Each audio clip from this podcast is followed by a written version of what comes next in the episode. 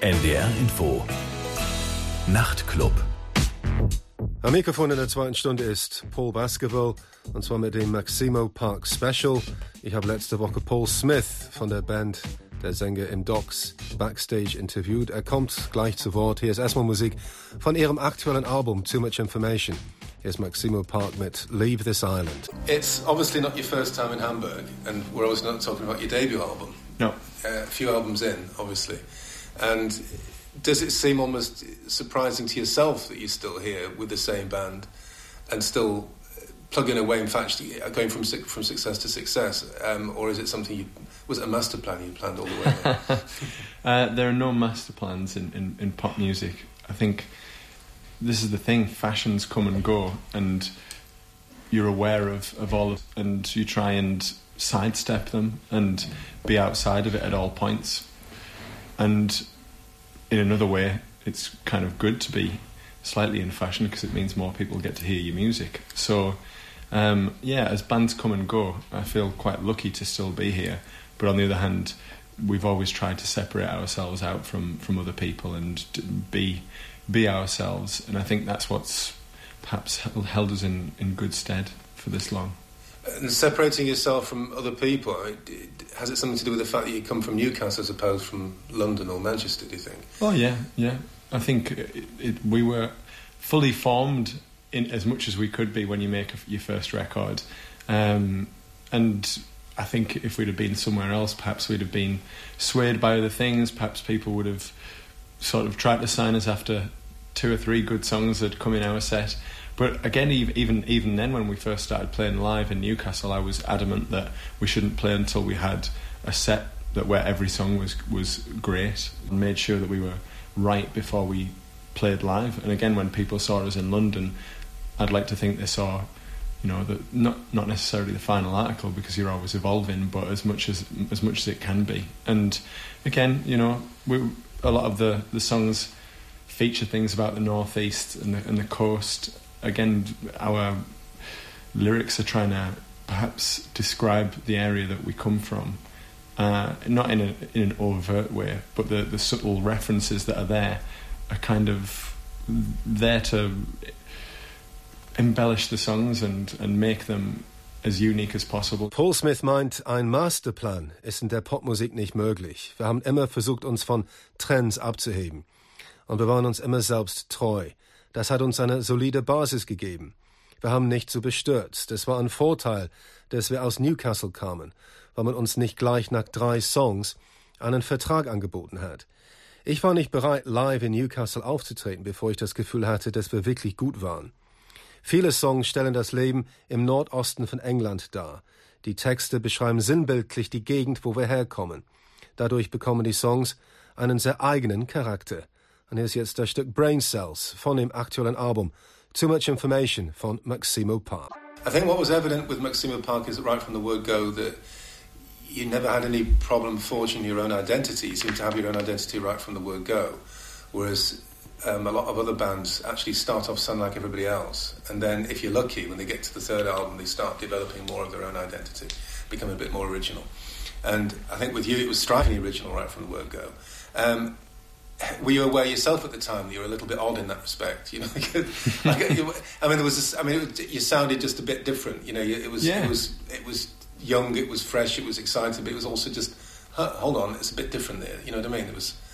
Well, that's that's definitely yeah. something that we were aiming for, and on on one level you're aiming for it, and on, on another level you're just trying to express yourself. Again, the people who I love of you know in terms of musicians have always just expressed themselves and you learn your lessons from other people before you start making music if you if you if you can. And I always thought well nobody looks like us. You know we're not we're, we're not very very good at aligning ourselves at all wearing the same thing. You, you know you get a sense of each individual personality in the band. Um, it felt like nobody in Newcastle was like us for a start um, I remember when, when I first saw bands like Field Music and the Future Heads from Sunderland, you felt like, oh, right, well, there are people who are also quite individual around here, but they're quite few and far between. Um, and once we got to other, other cities around the country, again, you realise that everybody was still enthralled to stuff like Oasis. Whether you know, n- no disrespect to them, but it, they, There's a bit different to field music. Yeah, this, this is it. You know, there's a lot of copycat bands and bandwagon jumpers, and Talk about Sunderland. Are you aware of a band called Leatherface? yeah, Oh, you are, right, because they're quite big here, you know. other Yeah, they had like a long-standing cult reputation. About a thousand people go to their gigs when they come right. here. That doesn't I don't think if you get me. to be playing Sunderland or Newcastle, probably nobody will go. Yeah, But they're actually, well, I say they're, they're not big in the Oasis terms, but no, no. but they're actually it's an ongoing business if they come here, which is quite. Yeah, people still talk about them, especially in Sunderland. Right. Um, I think they've split up now, actually, but for about the third time. But Yeah. For alcohol problems, I think. yeah. Uh, so you are aware of them. That's interesting. Well, That's that's good to know. Yeah. Yeah, well, there's there's a, a whole kind of punk side to the northeast. They released stuff like Kenickie um, All right, again okay. before they got signed by a major label or whatever. So there's yeah, again, kind of riot girly, almost sort of very like a f- feminist punk, almost anarchist kind of thread that goes through Newcastle and Sunderland, and you're kind of aware of that when you when you first you start talking to people and people who know the score in it, who've been around a bit, been around the block, and you know, we know people like um, Pauline Murray um, Oh, right, from okay. Penetration and them, and it, it sort of feeds into perhaps you know some of the punk stuff into our kind of DIY ethic. Sicher war es unser Ziel, anders zu sein, aber letztendlich ist es eine Frage der Ausdrucksfähigkeit. Meine Lieblingsmusiker waren immer die, die besonders ausdrucksstark waren. Man hat Vorbilder, bevor man eigene Musik macht.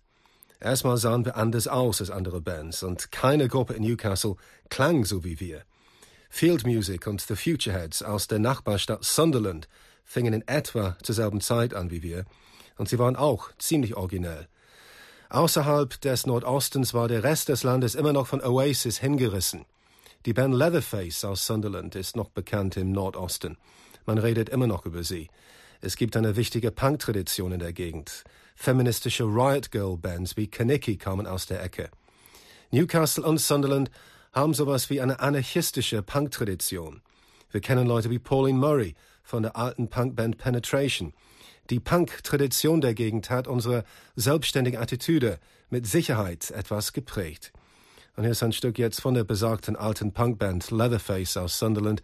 Hier ist Not Superstitious von dem Album Mush 1991. kind of read about the new album before I actually heard it, and so uh, people were talking about this dramatic sense of departure uh, when it comes down to Maximo Park. When I actually got the album, it sounded uh, like it sounded like Maxim- Maximo Park. I mean, okay, there are a couple of songs there with no guitars, or whatever, but Yeah. at the end of the day, it's still Maximo Park, and it's still it's maybe at the most a bit transitionary, possibly, but Yeah. it's not drastic, is it? I don't think. The, the No, no way. I mean, again, this is it. This is it. We we like too many different things. There is too much information on there for some people who have more conservative tastes, and perhaps some people who have more eclectic tastes will go, well, it doesn't sound too radical to me, Right. and that's and that's part of again part of our identity. We we like trying new things, but we also if if if a riff is good, let's say on something like My Bloody Mind or a more picky riff on Lydia the Ink Will Never Dry, we're not gonna we're not gonna reject it. We're gonna try and find a way of you know using it in a way that we haven't before. Perhaps the lyrics might be different um, and kind of moving on a bit, but at the same time, if something gives you pleasure, it seems perverse to to dismiss it. Again, we we we did think about divi- dividing the album up into electronic and sort of more organic sounds. That's side one and two. Yeah, you know, a bit David Bowie low, but with right. more vocals on the on side B. Yeah. Um, and it just felt too contrived. You know, I suppose we're, we are part of a generation that's been exposed to so many different types of music, and we don't see any boundaries between them. You know, a lot of bands used keyboards and uh, to kind of pad things out. They're just sort of extraneous sounds or you know, playing the chords. Whereas in our songs, there's, there's often two melodies fighting against each other underneath the vocal melody, which is again quite different. Something like the coast is always changing is a good example. It's not, you know, radical sounds. You know, it's organ, guitar, bass, drums, and vocals, but the, there's there's a lot going on. And once you once you unlock that after maybe two or three listens, it becomes familiar and it becomes kind you you, you get used to it. And I Yeah. suppose that's something that, that we've tried to carry on through our, our albums. You know, the, we, we still like a good chorus, but no, you won't necessarily hear it in the position that you initially think you might. But Yeah. then again, after a few listens, it, it's still they're palatable songs, I suppose. Wir als Band haben ein breites Geschmacksspektrum. Die Leute, die eher einen konservativen Geschmack haben, werden sich vom neuen Album überfordert fühlen. Wiederum werden Fans von experimenteller Musik denken, das Album sei nicht radikal genug. Wir mögen das gesunde Mittelfeld. Wir stehen noch auf gute Riffs, wie beim Stück My Bloody Mind, und auf delikate Riffs wie Lady the Ink Will Never Dry. Wir lehnen gute Ideen nicht ab, auch wenn sie konventionell sind, aber wir versuchen sie auf möglichst originelle Weise zu verarbeiten. Wir hatten erstmal die Vorstellung, eine Platte mit zwei Seiten zu machen. Eine Seite elektronisch, die andere Seite mit organischen Klängen. Ein bisschen wie David Bowies Low Album, aber mit mehr Gesang. Aber das kam uns dann doch gekünstelt vor. Wir stammen aus einer Generation, die von sehr unterschiedlicher Musik geprägt wurde. Wir erkennen keine Grenzen. Viele Bands verwenden Keyboards, nur um den Sound auszupolstern, während bei uns sind oft zwei Melodien in einem unter denselben Song fast miteinander in Konkurrenz. The Coast is Always Changing ist ein gutes Beispiel. Es ist kein radikaler Sound, aber es passiert musikalisch sehr viel. Nachdem man das Lied ein paar Mal gehört hat, kann man es entschlüsseln. Man gewöhnt sich dran. Letztendlich sind es doch recht eingängige Songs. Und hier ist jetzt das besagte Stück The Coast is Always Changing von ihrem Debütalbum A Certain Trigger. Maximo Park 2005. Und im Anschluss hören wir ein Stück von Paul Smiths Soloalbum von 2010. Das Werk hieß Margins und wir hören das Stück dann Our Lady of Lords. It reminds me in some ways of, of your solo album, actually, because it sounds a bit kind of understated at times by comparison to other Maximo Park Yeah. albums. It's it, it's just maybe a bit more subtle. But, Yeah. I mean, you said there's some punky stuff in there as well, but it's nonetheless it's it's done in a kind of an understated way. Yeah, Was that deliberate? Uh, So did it just turn out that way with a conscious stance? Do you think? I think I think some things are kind of inevitable but not conscious. So it's inevitable that we will evolve with each record, and the changes are subtle. And do you think Um, maybe the solo album affected you in some way in that respect? or? Yeah, I, I think everything that you do is part of a continuum. You know, rather than thinking of things as a side project, it's just the next thing that you do. Yeah. You know, I don't, I don't, um, I think it's kind of dismissive almost to say side project, even though I probably said it myself. um, you know, as a way to kind of define it, but it, it, you know, one record influences the next. It's like a, it's like a, a pinball machine. Things bounce off each other and end up in a diff- in a completely new place that you weren't expecting. And for me, singing softly on my solo record in certain places gave me the confidence, especially playing it live in places like Hamburg. I remember having a, a great concert here where it would just felt okay. People accept the fact that I, I like different kinds of music, and they they don't they can deal with me singing in a very soft way, and that kind of led into the last album, which started with When I Was Wild, with cello and piano and just very understated, and then exploded into the National Health, the title track, and so on and so forth. Alles, was man macht, ist eine Art Fortsetzung. Das Soloalbum sollte man nicht als Nebenprojekt sehen, sondern als der nächste Schritt. Der Begriff Nebenprojekt klingt abschätzend, obwohl ich das bestimmt selbst gesagt habe. Es ist wie ein Flipperautomat. Die alten und neuen Platten sind wie Bälle, die im Zusammenhang miteinander herumspringen. Ich gewann Selbstvertrauen, nachdem ich auf dem Soloalbum Sanfte gesungen habe. Ich weiß noch, dass es ein tolles Solokonzert hier in Hamburg gab und ich hatte das Gefühl, dass das Publikum akzeptieren konnte, dass ich auf unterschiedliche Musik stehe. Die Fans fanden es okay, dass ich sanfte gesungen habe und das hat nun das letzte Album The National Health beeinflusst. Das Eröffnungsstück When I Was Wild ist nämlich mit Cello und Klavier arrangiert, bevor es mit dem Stück The National Health regelrecht explodiert.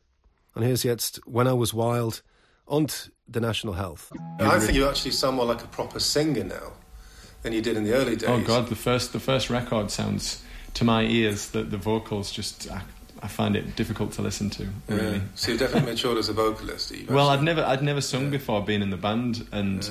when we made our first record, it was, you know, I mean, I, suppose that you know my approach was quite different. My approach was was about being raw as as raw as possible. Again, there was lots of soft music about, and but again, you know, you get older and you you you, you break some of your own rules until you find yourself in a, in a new place, which is a good place to be, I think, where you where you learn from some of your mistakes, you learn what you're good at.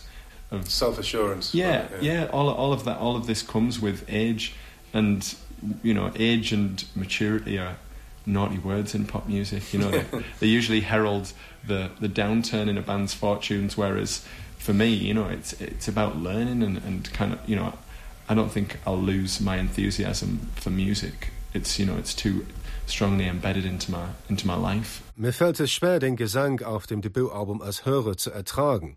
Ich hatte vorher nie gesungen. Sicher, ich hatte damals die feste Absicht, rau zu klingen, als Reaktion gegen die sanfte Musik, die damals weit verbreitet war.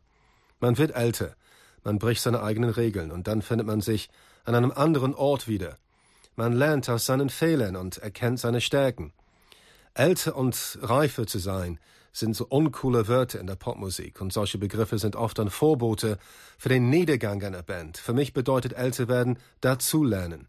Ich glaube nicht, dass ich meine Begeisterungsfähigkeit für Musik verlieren werde. Und hier ist jetzt ein Stück von dem Album Our Earthly Pleasures, das dritte Album von 2007 is Books from Boxes. With the lyrics, it's interesting because I think you, know, you can you always manage to sound interesting. That even if people don't really know what you're talking about, it always sounds interesting. So it kind of keeps the the listener conscious of what you're saying, even if you can't really work out what you're saying. But yeah. it, uh, it, has a kind of literary quality to it.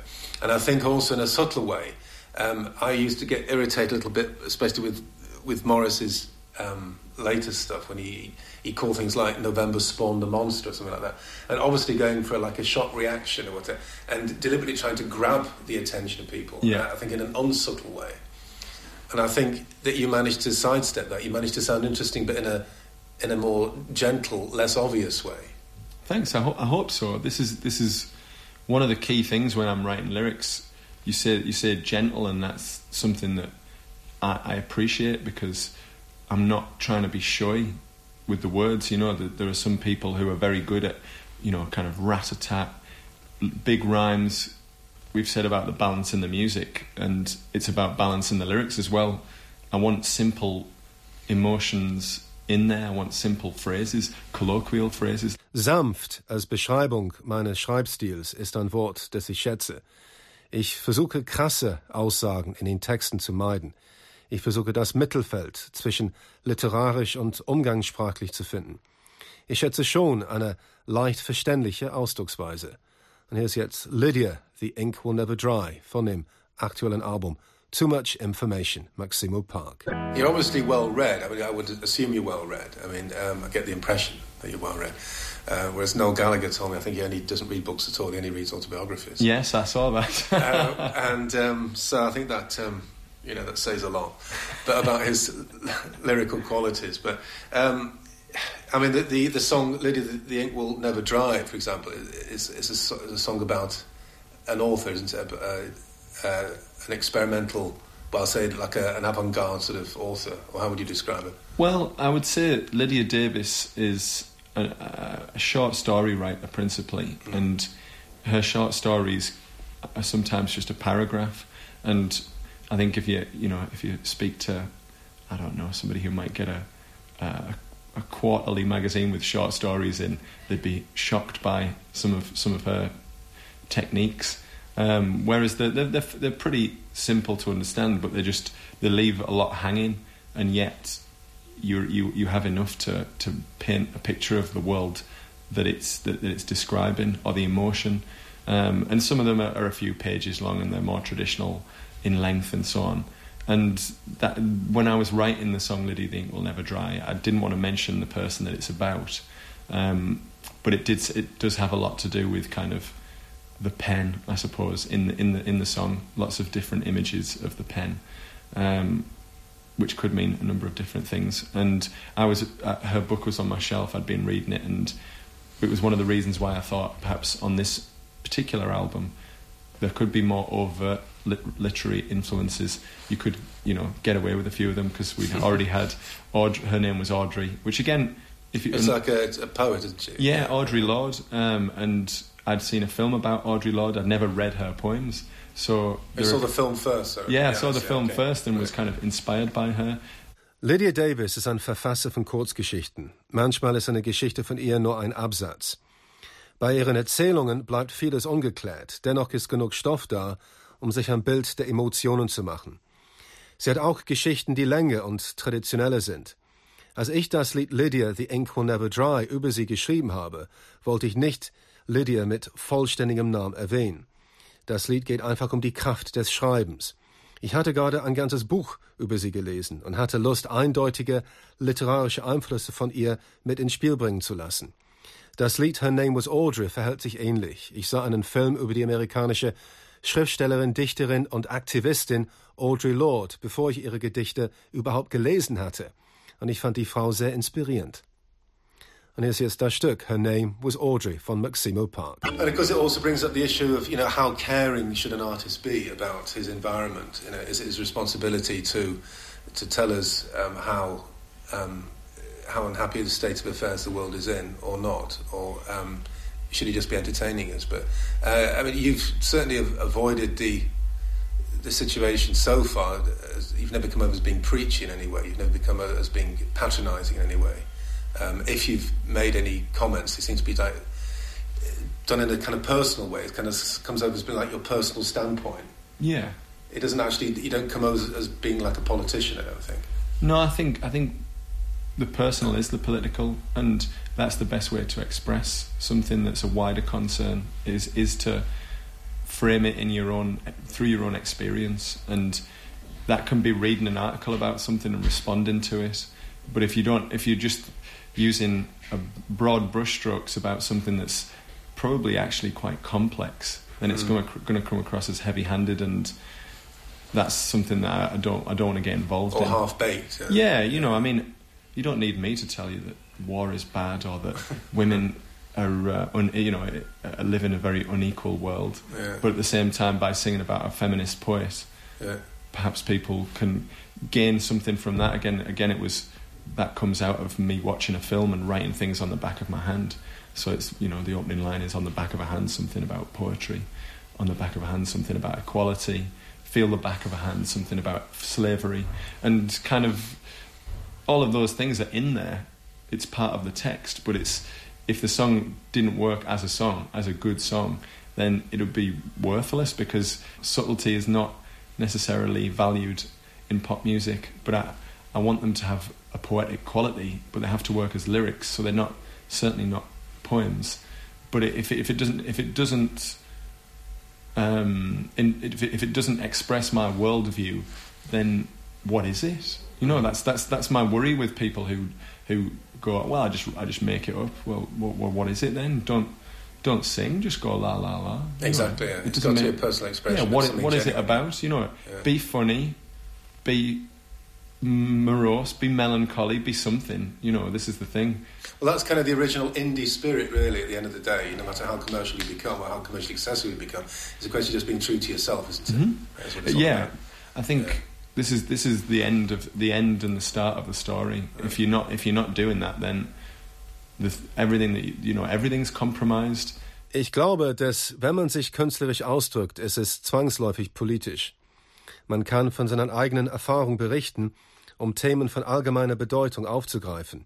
Man soll als Künstler nicht versuchen, ein komplexes Thema in einem Song zu vereinfachen. Das kann als ungeschickt rüberkommen. Ich muss dir nicht erzählen, dass Krieg schlimm ist und dass Frauen oft nicht gleichberechtigt sind. Aber wenn ich über eine feministische Dichterin singe, kann es schon was bewirken. Er setzt voraus, dass es ein gutes Lied ist, sonst ist die Botschaft wertlos.